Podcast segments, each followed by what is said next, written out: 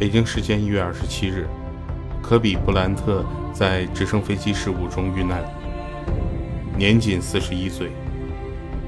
与科比同机的次女吉安娜以及另外七名随行人员，同样不幸遇难。根据报道，从费城返回洛杉矶的湖人队专机落地之后，詹姆斯下飞机后仍然痛哭不止。NBA 传奇球星科比的偶像迈克尔·乔丹，刚刚也发表了一份声明，缅怀科比及其女儿。乔丹说：“我对科比及吉安娜的离世感到无比震惊，言语难以表达我现在有多悲伤。我爱科比，他就像我的一个小兄弟。我们过去经常探讨问题，我会非常想念我们的那些交流。”他是一个凶悍的竞争者，是这项运动中最伟大的球员之一，充满创造力。科比还是一名令人难以置信的父亲，他深爱着自己的家人，并为女儿对篮球的热爱感到自豪。我们熟悉的篮球运动员孙悦缅怀科比，并写道：“很幸运成为了你的队友。”这是多少人的梦想？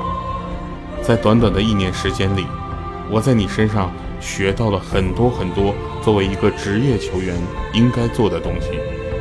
这一切都让我终身受益。可这一切都是那么突然，突然到让我不知道该用什么样的情绪应对。你并没有离开，你用你的曼巴精神影响了一代人，而我们。也将会带着你的精神，坚强地走下去。我们熟悉的郎平也在微博上发布：早晨起来听到科比意外去世的坏消息，难以置信。家里还摆放着十二年前北京奥运会时和科比的合影。当时我们在同一场地训练。科比的经历激励了很多年轻人，他留下的。是努力成就梦想的传奇人生，和永远激励人们为梦想前行的强大动力。我们会永远记得这位伟大的运动员。